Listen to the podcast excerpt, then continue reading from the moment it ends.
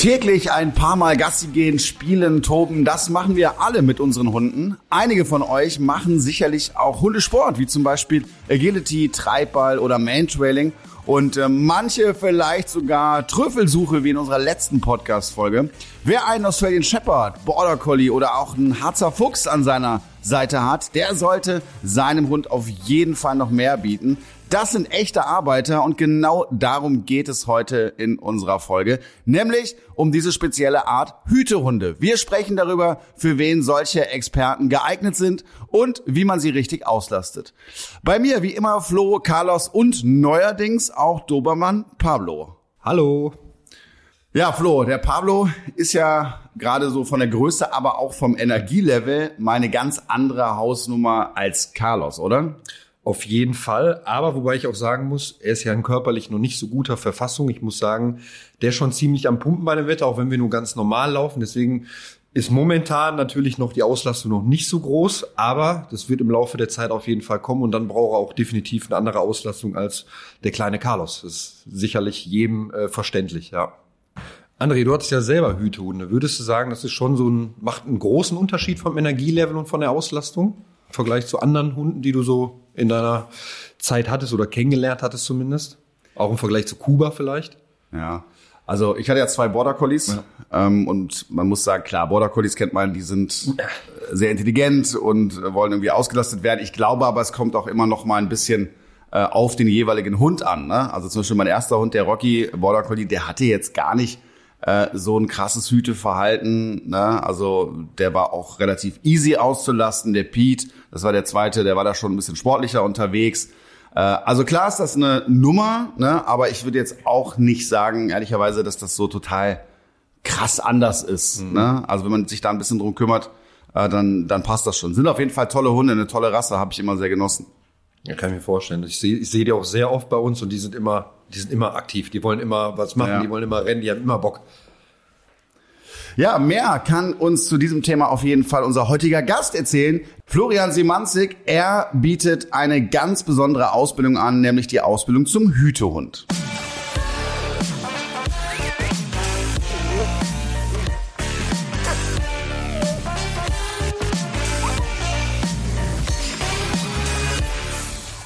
Hütehunde und wie man sie richtig auslastet, das ist heute unser Thema. Flo, machst du mit deinen Hunden irgendwas Besonderes, um sie körperlich oder auch geistig auszulasten? Also körperlich eher weniger, vor allem bei, Carlos muss ich körperlich nicht viel machen. Wir gehen unsere Runden spazieren, ab und zu tobt ein bisschen. Ähm, wir machen natürlich auch unsere Trainingseinheiten jetzt mit, seitdem Pablo wieder da ist, intensiver. Also da versuche ich die geistig jetzt auch auszulasten und vor allem in Kombination zusammen ist es auch nochmal eine Herausforderung. Auch jetzt für Carlos eine komplette Umstellung. Ähm, aber ich weiß auf jeden Fall, auf Dauer muss ich natürlich Pablo auch, wie gesagt, ein bisschen anders auslassen und auch anders trainieren als als ich Carlos trainiert habe zum Beispiel. Das ist eine komplett andere Nummer, aber es wäre jetzt nochmal ein eigener Podcast wahrscheinlich, wenn wir da jetzt anfangen würden äh, mit diesen Vergleichen. Ähm, aber definitiv super, super wichtig. Und ich finde auch, man, wenn man sich eine bestimmte Rasse holt, muss man sich auch oder muss man auch verstehen, dass man halt andere Auslastung hat. Also beim French habe ich eine andere Auslastung wie beim Dobermann oder beim Australian Shepherd oder so. Da kann ich nicht meine zwei Runden 30 Minuten am Tag laufen, die ich immer laufe. Mhm. Da muss ich schon ein bisschen mehr machen, weil es auch einfach fair für den Hund ist. Würdest du sagen, jeder kann sich so einen Hütehund holen? Also ist er für jeder geeignet? Ja, ich weiß, dass es da krasse Meinung zu gibt, mhm. auch so im Internet. Als ich damals äh, einen Border Collie bekommen habe, ne, ein bisschen gegoogelt habe, ah, da hieß es so, du brauchst auf jeden Fall noch eine, eine Herde Schafe und musst den ganzen Tag mit dem Hund arbeiten und der wird nicht ausgelastet und der wird nicht glücklich. Und ich muss aus meiner Erfahrung ehrlicherweise sagen, dass es absoluter Schwachsinn war. Ja.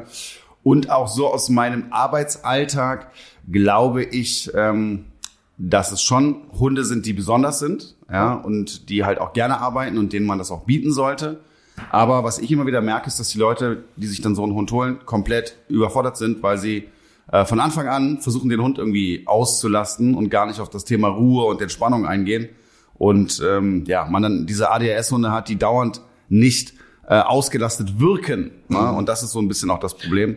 Und natürlich kommt es auch immer so ein bisschen auf die Linie an. Ne? Wenn ich jetzt so eine krasse Arbeitslinie habe, klar, das ist dann schon eine Nummer. Das ist dann nicht der Anfängerhund, definitiv ja. nicht. Ja, aber meiner Meinung nach wird das auch alles ein bisschen zu hoch gefahren, oft, ne? weil das sind tolle Hunde. Das sind auch tolle Familienhunde, meiner Meinung nach. Äh, hat bei uns immer sehr, sehr gut funktioniert. Aber klar, ein paar Dinge sollte man sich vorher klar machen. Und wie du halt sagst, halt individuell, ne? Jeder Hund hat einen anderen Charakter. Der eine hat vielleicht auch viel, viel mehr Bock, was zu machen oder auch viel, viel mehr Energie als ein anderer. Ähm, und du hattest halt auch super entspannten anscheinend, ne? Mit ja, dem du halt nicht, ja, ja. muss halt nicht dauerhaft auslassen musst, wo du auch nicht dauerhaft so eine Erwartungshaltung von dem Hund hast, weil das ist ja auch manchmal ein Problem, weil der wartet dann einfach nur die ganze Zeit, ich will jetzt was machen, ich muss Ja. was machen, was kommt jetzt als nächstes? Auch wie mit Welpen, wenn man die halt zu viel trainiert, ne, dann hat man halt, wie du sagst, so einen ADHS-Hund am Ende und fördert einfach nur so diese, diese, ja, diese Hummel im Hintern. Und das ist, glaube ich, auch für viele so, wissen nicht genau, wie man das richtig dosiert. Aber Ja. ist auch schwer. Ja, aber das aber dafür haben wir das Thema auch heute, ne? Genau, und die lesen das, ne, die hören sich das irgendwie an und dann wird denen gesagt, äh, die, die, die kriegen ja schon ein schlechtes Gewissen, eingeimpft, bevor der Hund da ist, ne? So, und dann geht das los. Und dann, ja, ich muss noch mehr machen, ich muss noch mehr machen. Und dann fangen die an, mit einem Welpen äh, da schon irgendwelche äh, krassen Dinge da äh, zu, zu trainieren. Ja? So, und das halte ich für nicht sinnvoll. Ähm, aber generell, es ist was Besonderes, Hütehunde sind was Besonderes und es ist krass, auch die beim Arbeiten, so richtig beim Arbeiten zu sehen, hast du bestimmt auch schon mal gesehen, oder? Ja, wie, ja, das, wie ich- das abläuft mit so einer Herde Schafe. Krass. Ich finde es also, wenn ich mir mal so ein Video angucke, ich finde es super, super beeindruckend, wie die das machen und wie die auch also wirklich von allein einfach. Ne? Der schickt die los und er macht es einfach, als wenn es, also ist ja sein Job quasi, aber es, Ja. man kann sich das kaum vorstellen, wie, zu was Hunde halt fähig sind. Aber ich meine, wir hatten jetzt so viele Podcasts mit so speziellen Hunden, was die alles können und wofür die alles eingesetzt werden. Also es ist einfach der Wahnsinn, muss ich sagen, definitiv. Aber ich noch mal kurz, um auf eine Sache zurückzukommen, das war auch der beste Tipp, den ihr damals gegeben habt mit der Ruhe. Hunde zur Ruhe bringen und Ruhe reinbringen. Das war auch das erste, was ich mit Pablo gemacht habe. Wir haben nichts trainiert außer Ruhe. Das war mir das Wichtigste, damit er zu Hause lernt, dass da der Ruheort ist. Und es hat sofort funktioniert. Ne? Und das ist super, super wichtig, weil dann, wie gesagt, am Ende des Tages hat man dann einfach einen Hund, der die ganze Zeit will, weil Ja. er darauf wartet. Man unterschätzt das, Ja. ne, das Thema. Man denkt immer so, ja, das machen die ja automatisch. Ne? Das geht oft genau andersrum, ja, dass man immer nur guckt, was kann ich machen, äh, permanente Aufmerksamkeit da ist. Ne? Und das ist gerade bei auch so Hütehunden, glaube ich, dann noch mal dramatischer, wenn das... meine, wie, wie lange schlafen Hunde, ne? Das ist ja auch noch Ja, so die haben Sache sehr, sehr großes Ruhebedürfnis. Muss ja nicht unbedingt schlafen sein, aber ein Dösen. Ruhebedürfnis. Ne? Und auch ein Hütehund hat das. Natürlich kann der sehr intensiv und sehr lange arbeiten. Das ist gar keine Frage, dass er die, das Potenzial dafür mitbringt. Trotzdem braucht auch der ganz viel Ruhe. Definitiv. Gleich werden wir das Thema mit unserem Gast noch weiter vertiefen, denn er ist unter anderem Trainer für Hütehunde. Zum Thema Hütehunde haben wir uns einen echten Experten eingeladen, Florian Symanzik. Er betreibt eine große Hundeschule und bildet da ganz speziell auch Hütehunde aus. Hallo Florian, schön, dass du bei uns bist. Ja, moin André, hi.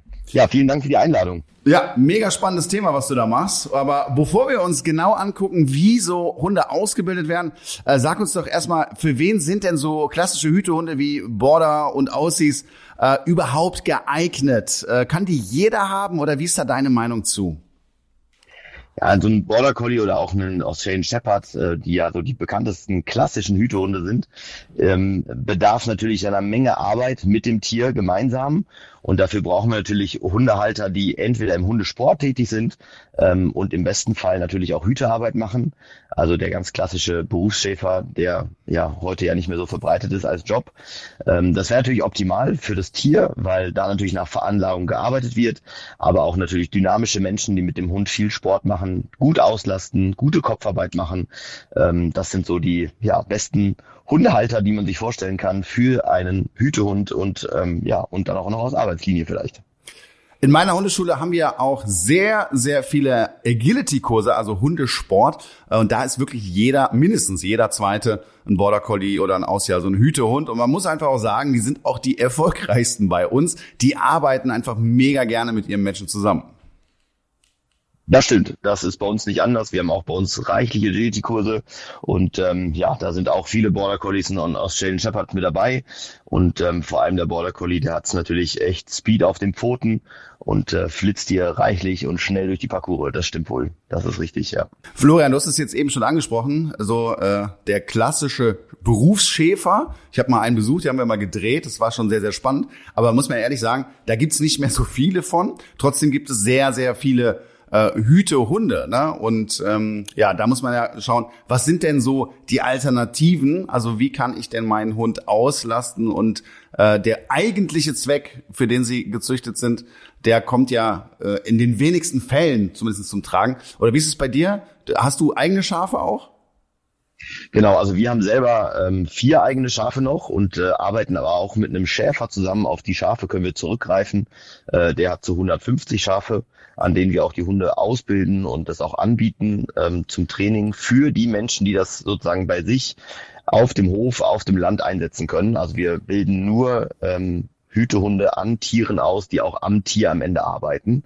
Äh, wir bieten es nicht als Hundesport oder sowas an. Das wäre auch unfair für die Tiere, also für die Schafe in dem Fall.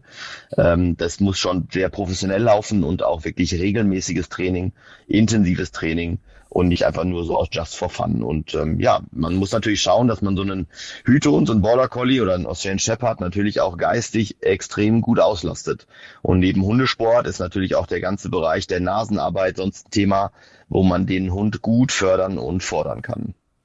Ja, Florian, es gibt ja verschiedene Linien. Du hast ja gerade auch mal die Arbeitslinie Linie angesprochen. Kannst du vielleicht dazu mal was sagen, so die Unterschiede, wo die sind so? Also die meisten wissen es ja wahrscheinlich überhaupt nicht, wo da so die Unterschiede liegen bei den Zuchten auch. Genau, es gibt ja klassisch zwei unterschiedliche Zuchtlinien. Das ist einmal die Showlinie, wo darauf geachtet wird, dass das äh, körperliche und ähm, ja, feldtechnisch hübsche Erscheinungsbild im Vordergrund steht.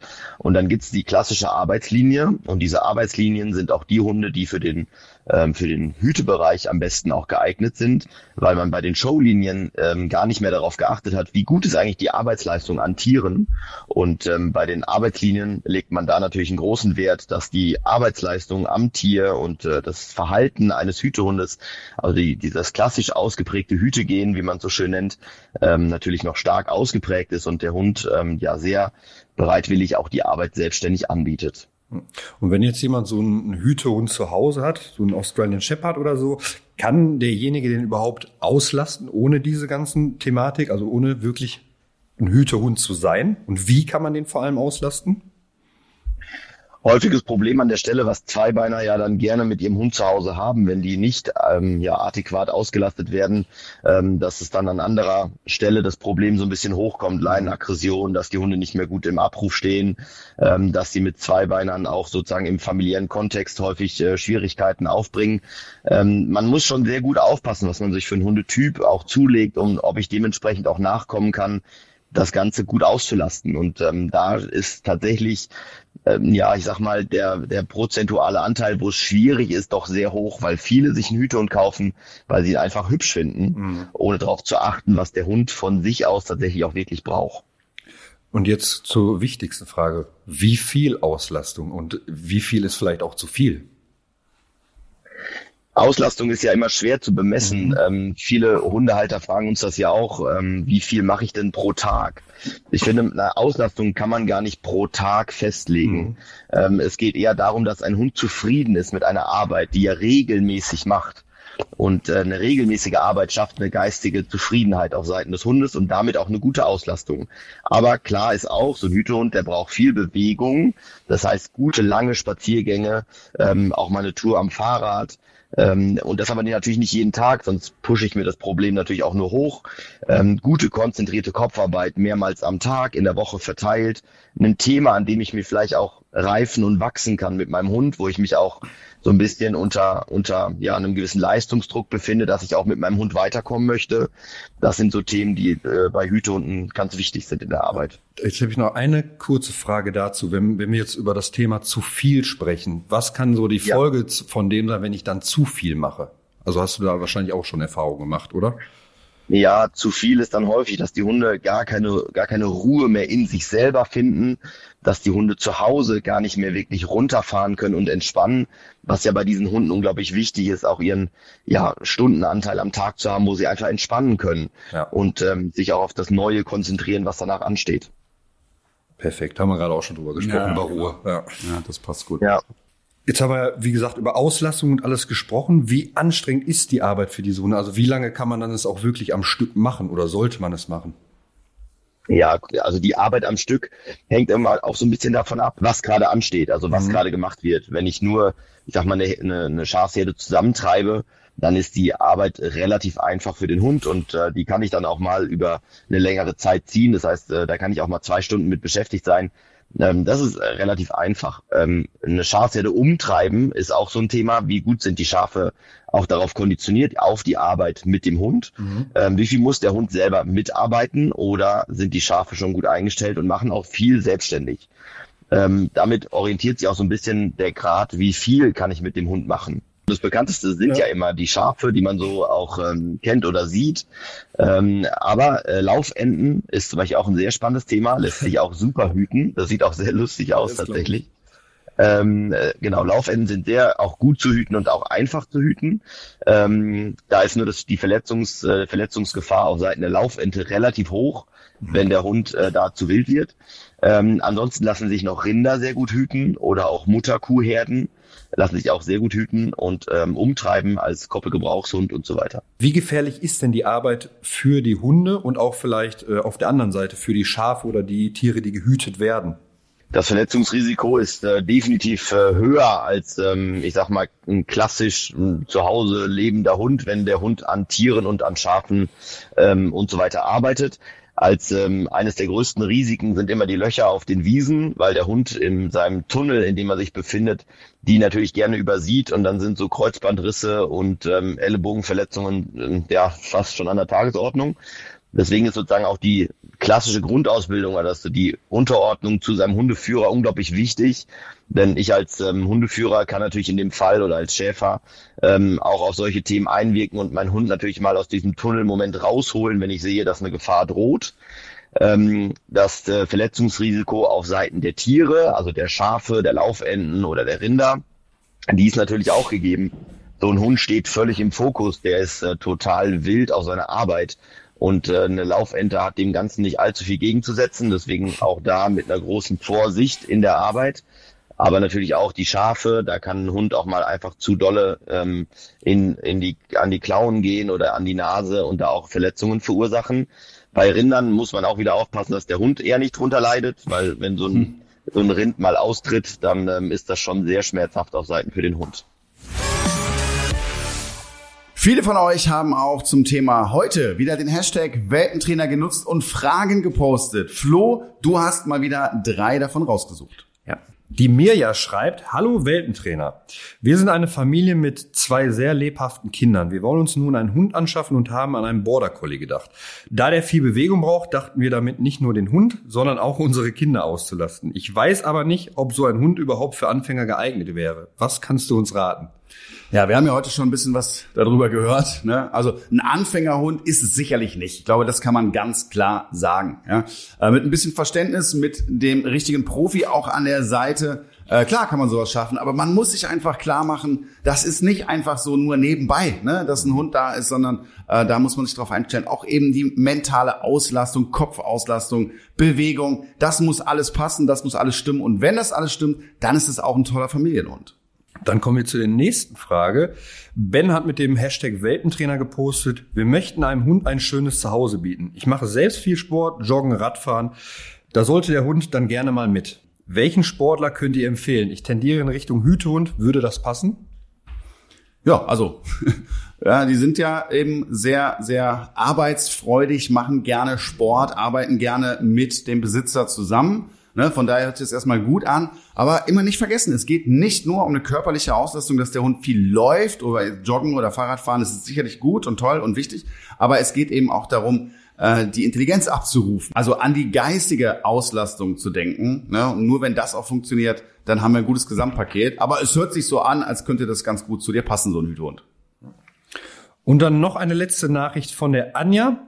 Lieber André, wir wollten mit unserem Australian Shepherd viel Hundesport machen, vor allem Agility. Viel Sport heißt auch viel Kalorien verbrennen. Braucht er da ein bestimmtes Kraftfutter oder so ähnlich? Ja, das ist ja eher dein Thema, Flo, hier. Ne? So ein bisschen. Äh, also man muss auf also, jeden Fall an die Leistung anpassen, ja, das Futter. Ne? Mehr, mehr Bewegung, mehr Sport heißt auch mehr Futter. Also da ist der Verbrauch halt höher und dann braucht auch ein bisschen mehr Futter, weil sonst äh, hast du dann einen ziemlich dünnen Hund irgendwann und du möchtest einen kräftigen, muskulösen Hund. Deswegen muss man da auf jeden Fall auch äh, anpassen. Aber ja. Ein spezielles Futter würde ich jetzt. Es gibt ja so, so Powerfutter Ja, bei Hunden, aber da wäre ich auch bei, bei Hütehunden echt vorsichtig. Ne? Also das Potenzial dann nochmal zu pushen mit so einem Futter oder über die Ernährung, ne? über äh, Nährstoffe zu gehen. Also wäre ich vorsichtig, aber generell klar, du passt ja auch deine Ernährung immer äh, äh, deine, deine Bewegung deine, an, ja. deine Bewegung an. Ne? Wenn auch ihr eine Frage habt, postet gerne mit dem Hashtag Welpentrainer eure Frage bei Facebook, Instagram und Co. Und vielleicht kommt die auch in unserem nächsten Podcast vor. Ja, das Thema Tierkrankenversicherung ist ja spätestens seit der Erhöhung der Tierarztgebühren ein Riesenthema. Ich merke das immer wieder auch bei meinen Kunden. Und äh, mein Hund, der Kuba, der ist voll krankenversichert. Ich gehe da gar kein Risiko ein, weil es kann sehr, sehr schnell auch mal teuer werden. Ich weiß nicht, wie das bei euch ist, aber mein heutiger Werbepartner Check24 ist ein kostenfreier Tarifvergleich. Dort könnt ihr diverse Tarife vergleichen, aber besonders spannend für euch ist sicherlich, dass ihr die Tarife für Hunde- und Katzenkrankenversicherung vergleichen könnt. Denn auch wenn unsere Hunde und Katzen uns viel Freude in unserem Leben bringen, kann ihnen plötzlich etwas zustoßen oder sie können krank werden und dann wollen wir im Notfall unverzüglich Hilfe und optimalen Schutz für sie. Bei Check24 findet ihr sowohl Vollschutztarife als auch OP-Schutztarife für eure geliebten Vierbeiner. Beispielsweise könnt ihr bei Check24 einen OP-Schutz für einen Yorkshire Terrier schon ab 4,37 Euro im Monat abschließen und somit bis zu 93 Prozent sparen. Gleichzeitig zeigt euch die Check24 Tarifnote transparent an, wie gut die Leistung tatsächlich ist, die ihr für euer Geld bekommt. Das hilft euch richtig gut bei der Einschätzung. Und natürlich ist der Vergleich und Abschluss von Versicherungen aufgrund der Widerrufsmöglichkeit für euch komplett risikofrei. Den Vergleich findet ihr auf www.check24.de slash Tierkrankenversicherung slash Podcast. Also schaut euch den Tierkrankenversicherungsvergleich von Check24 doch einmal an, denn wie heißt es so schön, haben ist besser als brauchen. Den Link zu allen Infos findet ihr wie immer in den Shownotes. Florian, lass uns ein bisschen über die Ausbildung an sich sprechen. Also, äh, wie muss ich mir das jetzt vorstellen? Ne? Ich habe jetzt einen Hütehund und äh, kann er jetzt ja dann nicht einfach so zu dir kommen, wenn ich es richtig verstanden habe, sondern nur dann, wenn ich auch wirklich hüten will oder hüten kann und eigene Schafe habe. Wie geht das Ganze dann los? Genau, also der, die Grundfrage, die wir immer als erstes stellen, ist, ob die Tiere am Ende auch wirklich dauerhaft an Tieren arbeiten, also ob der Hund am Ende dauerhaft an der Herde tätig ist. Äh, wenn dies der Fall ist, ähm, dann ähm, kommen wir natürlich gerne und ähm, helfen bei der Ausbildung solcher Hunde mit. Die Ausbildung dieser Hunde, wenn man sie mal machen durfte, und wir durf, durften sie ja jetzt schon reihenweise machen, ist eine tolle Arbeit, weil sie eine extrem natürliche Arbeit ist ähm, weil der Hund dieses ähm, Hütegehen von alleine anbietet und ich ja nur noch daran, ja, ich sag mal, an den Spitzenmomenten feile, ähm, um das Ganze noch in ein tolles Ausbildungssystem ähm, ja, System zu bringen. Aber das alleinige Hüten an sich bietet der Hund ja von alleine an. Die Arbeit fängt ganz früh an. Mit dem ganz kleinen Welpen, achte Woche, ähm, fängt das Ganze schon an, dass ich mit dem Hund über eine Wiese gehe, dass ich die, die kleinen Welpen so langsam auch mal an die Tiere gewöhne, im Stall mit dabei habe, sie über die Stallgasse laufen lasse und so weiter, damit sie von Anfang an wissen, um was geht mein Job später? Also was sind meine Tiere, mit denen habe ich später zu tun? Da geht's noch gar nicht direkt an das Tier dran, aber die äh, Hunde sollen schon ein Gefühl dafür bekommen, einen Geruch bekommen, ähm, um was es später mal geht. Und dann, klar, eine der wichtigsten Themen in der ganzen Ausbildungszeit, vor allem in den ersten ja, anderthalb Jahren, ist das Thema der Grundausbildung. Also das Thema, wie gut hört der Hund auf seinen Hundeführer weil das ist extrem wichtig für die Arbeit. Sonst macht nämlich der gute Border Collie nämlich was er will und dann habe ich die Schafe am Ende auf dem Maisacker stehen mhm. und nicht auf der Wiese, wo ich sie eigentlich haben wollte. Ähm, das heißt, die wirklich gemeinsame Arbeit, der Moment, dass der Hund für den Hundeführer arbeitet, das muss auf die ersten anderthalb Jahre groß Wert gelegt werden. Und dann fängt man da an, dass die ersten Momente mit einem wegrennenden Schaf zum Beispiel, der Hund das Gefühl hat, wenn ich dort hinterherlaufe, dann entsteht ein spannender Moment für mich. Ich kann ähm, vielleicht auch mit, mit einem erwachsenen Hund gemeinsam auf äh, eine Herde treffen und mich daran orientieren, mitzulaufen ähm, an dem erwachsenen, schon ausgebildeten Hund. Das hilft schon mal für den Anfangsmoment ganz gut. Und dann baut man das ganz langsam auf einer kleinen Wiese, in einem Roundpen, also in einem rund aufgesteckten Bereich, fange ich das an, dem Hund die Bewegungen sozusagen ja zu vereinfachen, im Kreis zu laufen, Sachen anzubieten, Distanz zu halten zu den Tieren und so weiter. Wie lange dauert so eine Ausbildung insgesamt, kann man das sagen? Na, man sagt immer so schön, ähm, so ein guter Hütehund braucht drei Jahre für den Aufbau, dann bleibt es drei Jahre, also dann habe ich den, den höchsten Leistungsmoment zwischen dem dritten und sechsten Lebensjahr und ab dem sechsten Lebensjahr geht's dann so langsam runter bis neun, zehn und dann geht's tatsächlich für so einen Hund auch in die Rente. Das ist auch ein ganz wichtiges Thema. So ein Hund braucht irgendwann seine Rente. Aber man sagt so circa, wenn die Hunde drei sind, dann hat man so wirklich einen zuverlässig arbeitenden Hütehund. Auf das Thema Rente gehen wir gleich auch nochmal ein, aber jetzt habe ich mal eine Frage. Du hast Perfekt. ja gerade von Welpen gesprochen. Was jetzt, genau. ich, könnte ich das auch mit einem Hund machen, der ein bis zwei Jahre alt ist, oder würdest du eher weniger empfehlen? Wahrscheinlich auch viel, viel schwieriger, oder? Genau, also wir würden es definitiv weniger empfehlen. Für den Hund ist es schön, wenn er von Anfang an auf seine Arbeit vorbereitet wird.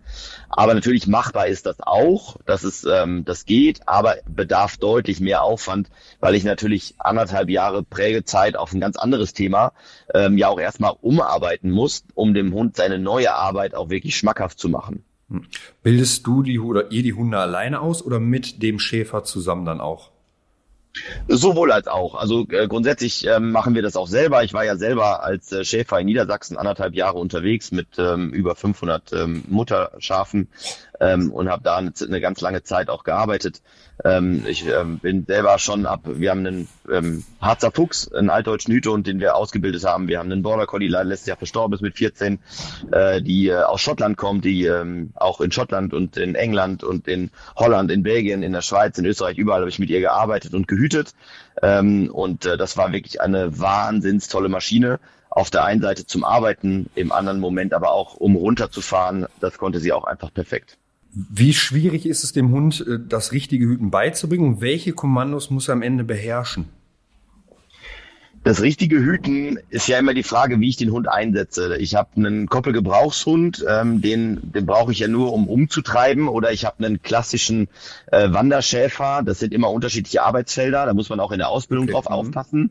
Aber grundsätzlich ist das ähm, reine Hüten, also der Moment, wo der Hund anfängt, selbstständig an diesen Tieren zu arbeiten, ist ja eine Sache, die mir der Hund von alleine anbietet. Das heißt, das bringe ich dem Hund gar nicht bei. Ich bringe ihm nur noch bei, äh, darauf zu achten, welche Flanke muss offen bleiben bleiben, wo sollen die Tiere hinlaufen, ähm, auf was soll der Hund achten, also welche Straßenkreuzungen oder so soll er gut bewachen, damit der Hund nicht falsch, äh, die Schafe nicht falsch abbiegen. Das sind dann die Momente in der Arbeit und ähm, je stärker der Hund aus, dem, aus einer Arbeitslinie kommt, desto leichter ist das am Ende für den Hundeführer und für den Schäfer, äh, den Hund auszubilden. Ähm, je mehr Hüte gehen und je mehr sozusagen eigene Arbeitsleistung in dem Hund vorhanden ist. Okay, und jetzt hast du gerade von selbstständige Entscheidung treffen. Ähm, welche Entscheidung trifft er selbstständig und wie? Also was darf er alles selbstständig entscheiden auch? Genau, selbstständige Entscheidungen sind in dem Sinne ganz wichtig, weil der Hund natürlich sich seine Schafsherde, wenn wir jetzt eine Schafherde nehmen, genau anschaut und genau weiß, welches Schaf ist das Schaf, was die Herde auch in sich so ein bisschen führt. Und der Hund ähm, kann das über den Geruch und ähm, auch über die Wahrnehmung seiner Herde genau herauskristallisieren. Und der Hund darf damit entscheiden, welches Schaf ist das Schaf, wo er sich darauf konzentriert, wenn er das in Bewegung bekommt, dass die ganze Gruppe dann auch weiter sich bewegt, da wo sie hin soll. Und diese selbstständige Arbeit, die lässt man dem Hund ähm, zu. Und ähm, wenn ich jetzt auf einer großen, auf einer großen Koppel stehe und äh, die Schafe brauche, darf mein Hund auch selbstständig entscheiden, auf welcher Ecke er anfängt, mir die Tiere zusammenzuholen. Also ich finde es beeindruckend, muss ich ganz ehrlich sagen, wie, wie die das alles, also man sieht auch einfach, wie unfassbar klug diese Rassen sind, ne? Also wie, wie, wie krass die einfach diese Entscheidung selbst treffen können. Ich meine, andere Hunde würden einfach draufrennen auf so Tiere vielleicht oder die ganze Herde komplett wild machen, da durchrennen. Das ist unfassbar. Ja, das, das, ist drin, ne? Aber was ja. mich immer am meisten fasziniert, wenn ich mir das anschaue, äh, das sind ja kleinste Signale, die der ja. Schäfer ja. dann gibt, ja, und mit einem, mit einer Schnelligkeit, die äh, das dann umsetzen, ne? Mhm. Das ist, also könnte ich mir stundenlang angucken. Fasziniert mich total, ja. Ich liebe diese Videos das auch, wenn die einfach anfangen loszurennen und dann einfach ihr Ding machen. ja.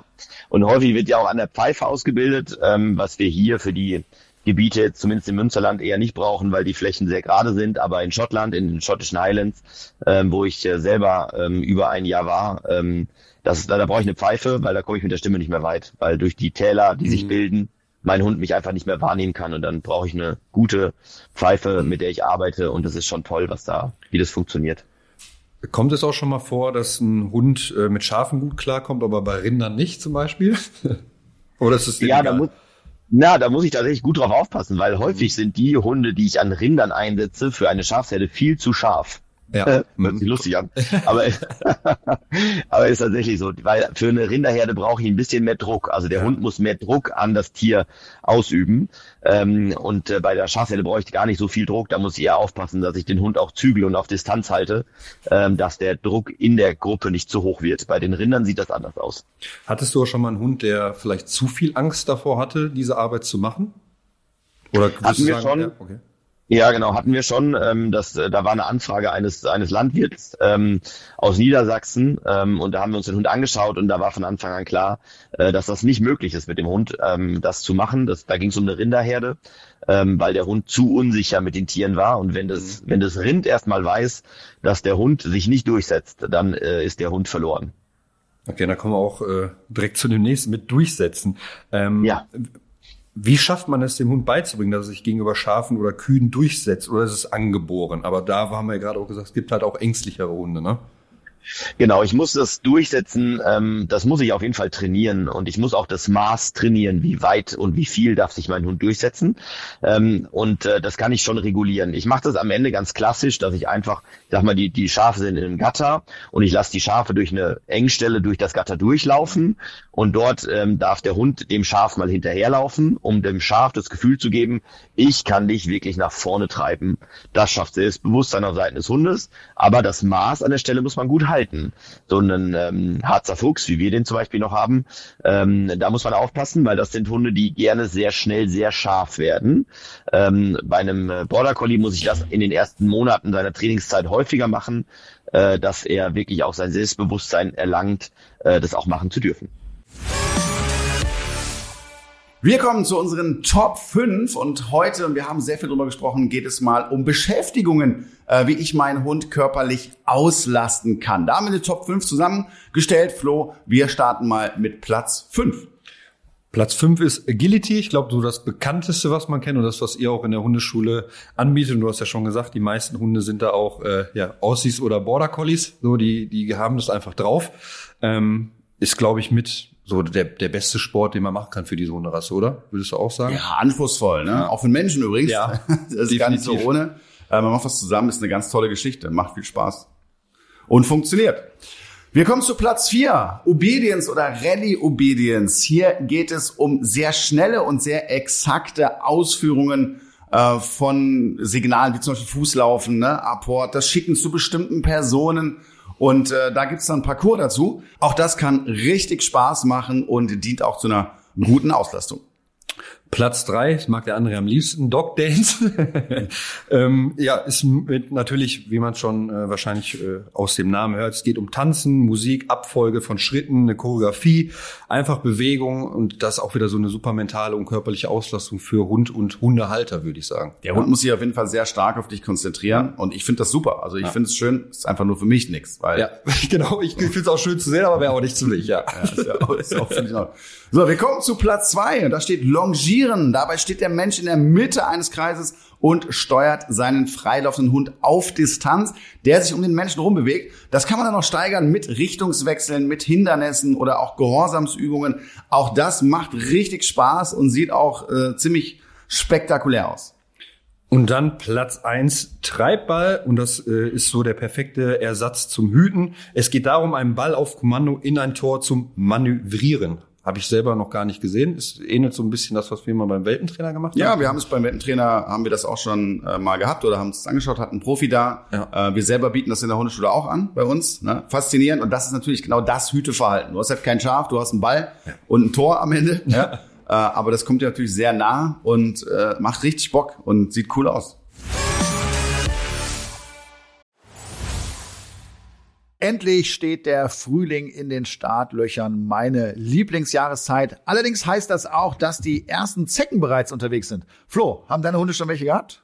Bisher zum Glück noch nicht. Aber ja. ich bin gespannt, wenn ich die ersten rausziehen muss. Ich hatte schon zwei. Ja? Also nicht ich, sondern Kuba. Aber Zecken können bei einem Stich gefährliche Krankheitserreger auf Hunde übertragen. Das wissen, glaube ich, die meisten. Daher ist entsprechender Schutz sehr, sehr wichtig. Das Seresto-Halsband wehrt und tötet Zecken effektiv ab und zwar in der Regel schon bevor es überhaupt zu einem Stich kommt. Mit einer Wirkdauer von bis zu acht Monaten. Wird das Halsband jetzt angelegt, ist das leidige Thema Floh- und Zeckenschutz also bis zum Jahresende abgehakt. Und gut ist außerdem, dass das Halsband komplett geruchsneutral ist. Seresto wurde 2023 von Hund, Katze, Maus, dem Haustiermagazin, zur Top-Haustiermarke Deutschlands in der Kategorie Floh- und Zeckenmittel gewählt. Und wo bekommt ihr Seresto? Das Halsband ist in Online-Apotheken und Tierarztpraxen erhältlich. Weitere Infos findet ihr auf www.seresto.de. Hütehunde und wie man sie richtig auslastet. Darüber sprechen wir heute mit Hundecoach und Hütehund-Experte Florian Symanzik. Florian, wenn die Hunde richtig gefordert werden, also wirklich arbeiten auf dem Feld, äh, ob jetzt Schafe oder Rinder, egal, wie lange können die das überhaupt machen? Von der Zeit am Stück hängt von der Arbeit ab. Kann man gar nicht pauschalisieren. Wenn wir jetzt ähm, von dem normalen Zeitmoment auf der Wiese sprechen, kann man so von zwei bis vier Stunden etwa pro Tag rechnen. Ähm, wenn ich jetzt äh, im Alter rechne, ähm, das heißt, wenn der Hund irgendwann dann ins äh, gehobene Alter kommt, muss man sich seinen Hund selber erstmal anschauen. Also wie ist die Abnutzung der letzten Jahre gewesen an meinem Hund? Aber in der Regel spricht man so von neun, zehn Jahren, äh, wo ich den Hund sicher einsetzen kann.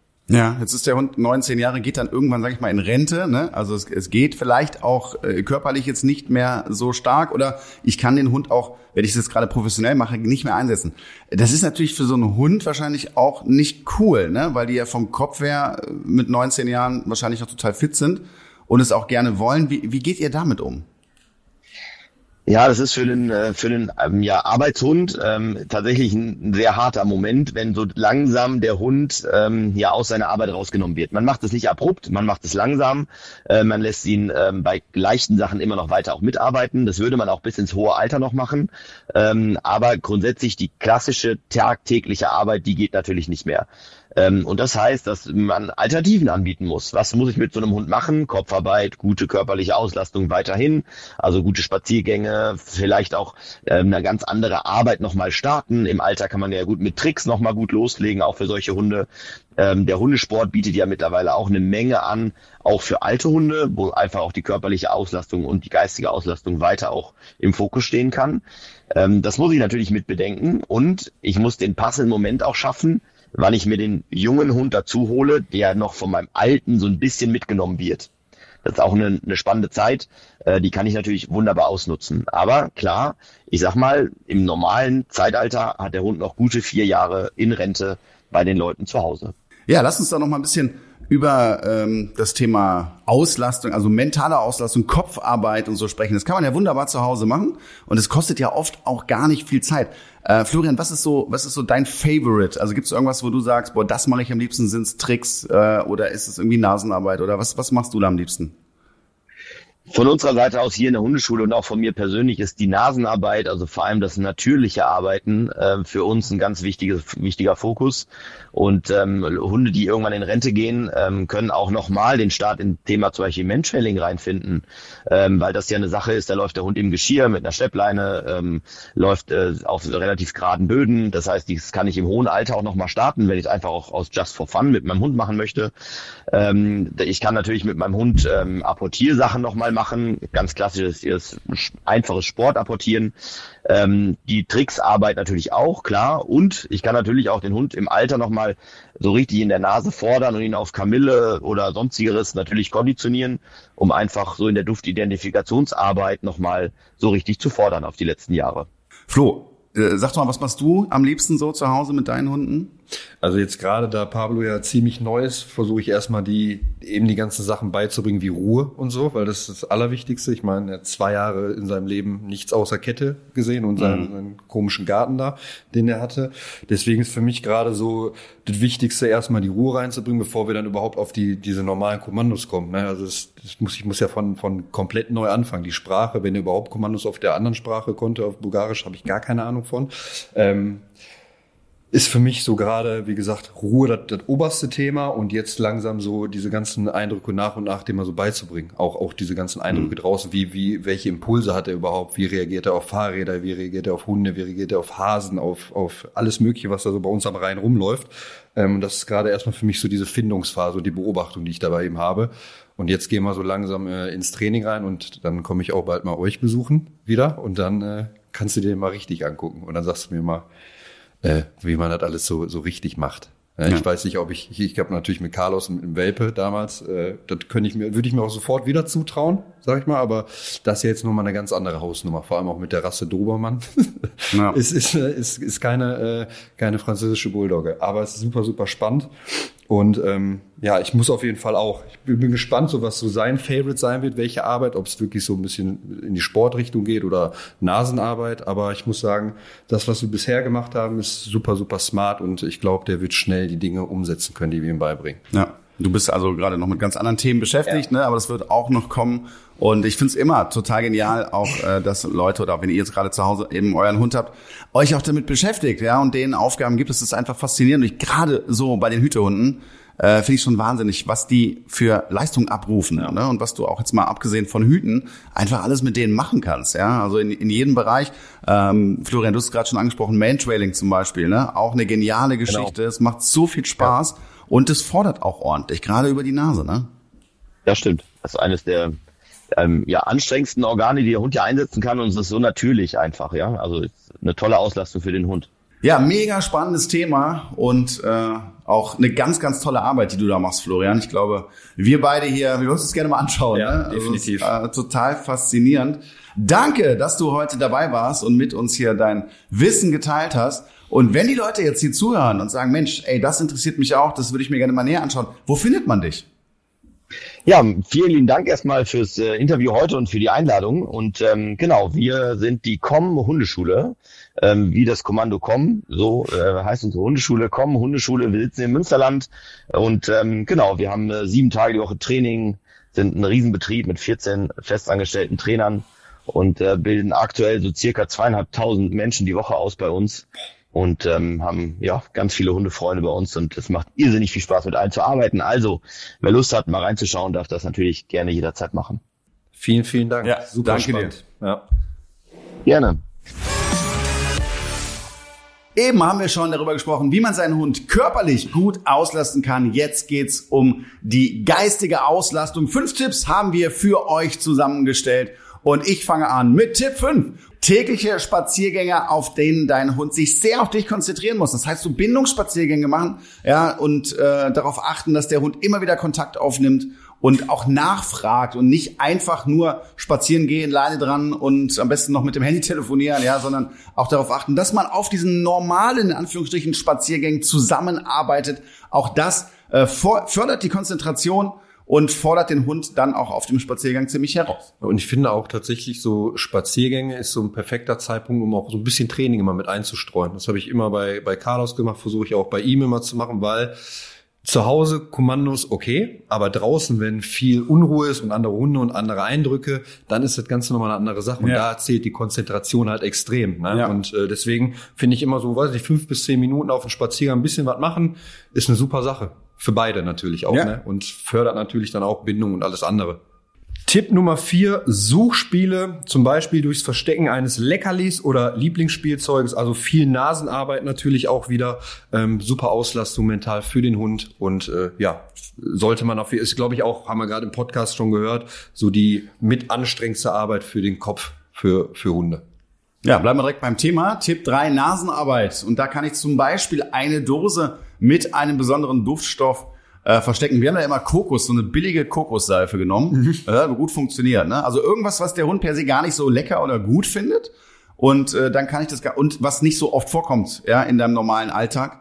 Äh, und äh, da kann man dann wunderbar dem Hund erklären, hey, diesen Geruchsstoff, den musst du finden, das lohnt sich für dich. Und dann kannst du das immer wieder schwieriger werden lassen, ja, und dabei zuschauen, wie krass dein Hund am Ende dann sucht. Also das ist sehr schnell und sehr leicht eigentlich aufgebaut. Mhm. Ne? Und man ist oft überrascht, wie gut das dann auch funktioniert und wie viel Spaß die Hunde dann auch dabei haben, diese kleine Dose zu finden. Und die Dose wird dann immer kleiner, ja, bis hin, dass du hinterher, also so, weiß ich nicht, zwei Zentimeter Größe noch hast, ne? also ganz wenig Geruchsstoff und im besten Fall lernt dein Hund dann auch noch nicht das zu apportieren, was er findet, sondern es passiv anzuzeigen. Das heißt, er setzt sich einfach daneben. Tipp Nummer zwei, Intelligenzspielzeug. Durch diese Spielzeuge, die man meist auch selbst basteln kann, muss der Hund nachdenken, um ans Futter zu kommen. Ist eine super Sache, definitiv. Ich habe es jetzt zum Beispiel letztes Mal jetzt nicht Intelligenzspielzeug, aber ich hatte letztes Mal so eine Situation gehabt mit äh, Pablo Schleppleine, er hat sich verheddert.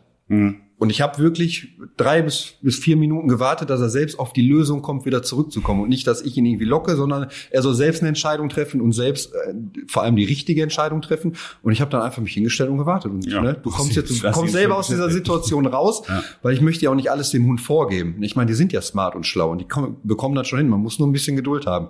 Ja. Und da sind wir auch schon bei Tipp Nummer eins. Und ich finde auch der effektivste Tipp, das sind Tricks beibringen. Macht ultra viel Spaß. Und das kannst du natürlich auch wieder auf die eine oder andere Art und Weise machen. Ich mache das sehr gerne sehr operant. Also das bedeutet, ähm, dass der Hund die meiste Denkarbeit dann auch wirklich macht. Weißt du, es gibt ja auch viele, die bringen ihrem Hund einen Trick bei, sag mal hier, keine Ahnung, Slalom durch die Beine, wo der Hund im Endeffekt einfach nur im Keks hinterher rennt. Ja. Ja, so da, da wirst du nicht viel auslassen. Das sieht halt so aus, als wenn der Hund das könnte. Viel besser ist, bring den Hund auf die Idee, was du willst. Und das ist völlig egal, was das ist. Äh, Bier holen ist jetzt zum Beispiel auch gerade wieder in der Hundeschule, habe ich zwei, drei, äh, die das einfach cool finden. Ne? Ich habe das ja damals mit dem Rocky aufgebaut. Das ist total geil auf einer Party. Ja, da sagst du hier, äh, ne, hör mal, du bist der Hundetrainer, kann man dann immer, so ja, ist richtig, ne? So hier, und dann holst du deinen Hund und sagst, hol mal, hol mal ein Bier. Alle lachen. Der Hund geht aus dem Raum und kommt mit einem Bier zurück in der Schnauze und wartet, bis du es rausnimmst. Ja, also es ist schon spektakulär. Und äh, da kannst du ja jeden Scheiß ausdenken, ne? Und äh, hast noch den riesen Vorteil, deinen Hund auszulasten, hast noch ein bisschen Spaß dabei. Und das macht wirklich müde. Also da zehn Minuten intensiv zum Beispiel am Stück zu trainieren, das reicht dann schon aus. Ja, ich habe auch die letzten Einheiten, die wir gemacht haben, äh, zeitlich so mal gemessen. Und wir waren immer so sieben bis zehn Minuten Ja. maximal dran. Und es hat auch super gereicht. Positiv beendet das Ganze. Und ich habe auch gemerkt, die waren, irgendwann merkst du, die sind nicht mehr so konzentriert. Und dann an dieser Stelle höre ich dann auch immer auf. Ne? Nicht, nicht dieses Übertreiben und jetzt noch mal einen drauf, weil gerade alles so gut läuft. Weil dann haben wir immer das Problem, man geht dann meist nicht positiv aus, aus Ja. diesem Training raus. Ne? Ja. Und wie gesagt, auch jetzt mit diesen Intelligenzsachen und selber, dass die Hunde Entscheidungen treffen und selbst auf diese Lösung kommen, auch unfassbar wichtig. Ich meine, nicht nur zu denken, ich bin hier der Hundeführer und muss jetzt alles, diese, jede Entscheidung selbst treffen. Nee, der Hund ist immer noch ein eigenständiges Wesen und er darf auch eigene Entscheidungen treffen und dem sollte man auch mal fördern. Definitiv. Ja, heute wieder ein sehr spannendes Thema, äh, der Umgang oder die Arbeit mit Hütehunden. Äh, ich selber habe das ja viele, viele Jahre äh, gehabt oder haben dürfen mit meinen Border Collies. Äh, was nimmst du von heute mit? Also definitiv nochmal in Erinnerung gerufen, dass es halt wichtig ist, die Hunde gut auszulasten, im richtigen Maß natürlich. Ne? Also Auslastung und Ruhe, so diese Pole sind einfach genau. das Wichtigste, was es gibt. Und da, daran sollte man sich auch immer halten und beides auch trainieren und beides auch dem Hund irgendwie beibringen. Ist super, super wichtig. Ähm, das, ja, das kann ich auch jedem nur ans Herz legen. Wenn ihr euch eine bestimmte Rasse holt, die für bestimmte Dinge vielleicht auch gezüchtet worden ist, so oder gezüchtet wird, dann muss man die anders auslasten. Also ich Ne, jetzt wieder Beispiel Carlos und Frenchie kann ich nicht wie ein Border Collie oder so auslassen. Das sind zwei komplett verschiedene Hunde. Und dem muss ich mir bewusst sein, nicht nur einen Hund zu kaufen, aber das haben wir auch schon öfter gesagt, nur weil ich den schön finde, sondern der muss zu meinem Leben, zu meinem Alltag passen und dem auch gerecht werden können. Also Ja. ich muss dem gerecht werden. Das kann man gar nicht oft genug sagen. Äh, es passiert einfach auch so oft, ne? Dass Leute sagen, boah, der ist voll schön. Ja, also natürlich, das sind ja auch schöne Hunde. Gerade so ein Border Collie oder auch ein Australian Shepherd ist auch ja. so ein gewisser Modehund, muss man ja auch sagen, ne? Aber es ist fatal, wenn man sich nicht damit beschäftigt und dann irgendwann merkt, oh, das macht gar keinen Spaß, ja, weil es dann natürlich zu Problemen kommt, wenn ich meinen Hund da nicht artgerecht halte. Und bei diesen Hunden sieht das so aus, dass man dann auch eben äh, sie noch mehr machen muss als bei anderen. Ich habe tatsächlich auch bei mir ein paar äh, am Rhein rumlaufen und einer, der ist fast immer nur an der Leine. Ne? Und ich denke mir, du hast so viel Potenzial, ja auch rumzurennen, wenn man dich mal richtig fördern würde und mit dir die Dinge auch mal trainieren würde, damit du auch mal von der Leine könntest, hätte der so viel geile Dinge zu machen. Und ich finde das immer so ah, traurig zu sehen, wenn der Hund dann nicht so richtig ausgelassen wird. Und das sind halt einfach, die wollen einfach auch Ja. Action. Ne? Die Ja. wollen rennen, die haben Bock drauf und das ist wie Einsperren für mich so an der Leine. Ne? Wenn, du den, wenn du wirklich den gar nicht davon losmachst, so, und da will ich manchmal einfach gerne auch was sagen, aber ich will mich da auch nicht einmischen. Da müsste ich mich auch bei jedem zweiten Hundehalter wahrscheinlich irgendwo einmischen. aber deswegen achtet darauf und lasst eure Hunde definitiv gut aus und bringt denen auch die Ruhe dann auch wieder am Ende des Tages bei. Flo, es ist wieder Zeit für ein kleines Spielchen und ähm, der Carsten aus unserer Redaktion hat was vorbereitet. Das Spiel heißt heute An was denkt mein Hund? Bin sehr gespannt. Ich habe keine Ahnung, was auf uns zukommt. Äh, es steht aktuell 42 zu 35 für mich. Und äh, ja, schauen wir mal, was wird. Ja, hallo ihr beiden. Hallo, guten Tag. So, ich lese euch jetzt gleich die Gedanken eines Hundes vor. Er denkt immer an einen bestimmten Begriff. Die Aussagen werden von Mal zu Mal einfacher und wer glaubt, er weiß es, der ruft seinen Namen rein. Ist der Begriff richtig, gibt's einen Punkt. Wenn nicht, darf der Gegner sich die Gedanken bis zum Ende anhören und dann raten. Soweit verstanden? Mhm. Dann legen wir los. Och nö, da hab ich keinen Bock drauf. Das kitzelt immer so. Vielleicht kann ich mich davor verstecken. Am besten unterm Sofa. Da finden die mich nie. Hm, aber ohne das Teil gibt's auch keine Gassi-Runde. Stopp, hier, ich, was muss ich meinen Namen sagen? Ich hab, Ja. Äh, André, André. Geschirr anziehen. Geschirr ist richtig. Okay. Ich war schon bei Ohren sauber machen, so, da hat's nicht mehr Ich auf nicht, Ende gepasst. ob es um Bürsten geht. Aber Okay, dann der nächste Begriff. Na endlich, wurde aber auch Zeit. Ich hab echt Kohldampf. Gib schon her das Teil. Was ist heute wohl drin? Herrchen packt ja immer ein Leckerchen obendrauf. André, Ja? Napf. Napf. Korrekt. Zwei Punkte. Ich bin überall, aber Der nächste Begriff. Boah, cool, was zum Spielen. Sieht ganz schön groß aus. Passt das in mein Maul? Oh Mann, ist das schnell. Los, wirf schon. Ich will's zurückbringen. Flo, Ja, Ball? Ball. Perfekt. Punkt für Flo. Okay? War Risiko von mir. Ja. Der nächste Begriff. Dafür hat Frauchen bestimmt einen Kredit aufgenommen. Da kann ich mein ganzes Zeug super verstecken. Hier kommt eine Decke hin, da mein Spielzeug und von hier vorne habe ich den ganzen Garten im Blick. Hier drin ist es richtig gemütlich. Meine eigenen vier Wände. Flo, Ja. Hundebox? Ja, fast. André, Ja. Welpenzimmer. Ne? Hundehütte. okay. Kein Punkt? Die haben wir sogar. Geht halt nur keiner von meinen Hunden rein. So, der, Deko. der letzte Begriff. Bester Platz, ich schwör. So schön weich. Da kann man so toll Herrchen kuscheln. Normalerweise ist das für mich ja tabu. Flo? Ja, Jetzt war Couch. ja, Couch. Ja. So, haben wir Gleichstand. Bett, Bett wäre auch noch eine Möglichkeit gewesen, aber ja. Wir haben Gleichstand, Punkt für beide. Damit steht's 43, 36. Und damit sind wir am Ende unserer heutigen Welpentrainer Podcast Folge. Ich hoffe, es hat euch gefallen und es war spannend für euch. Wir hören uns wieder, wenn ihr denn wollt, in 14 Tagen mit einem neuen Thema, mit neuen Gästen und natürlich auch wieder mit Flo, Carlos und Pablo. Tschüss. Tschüss.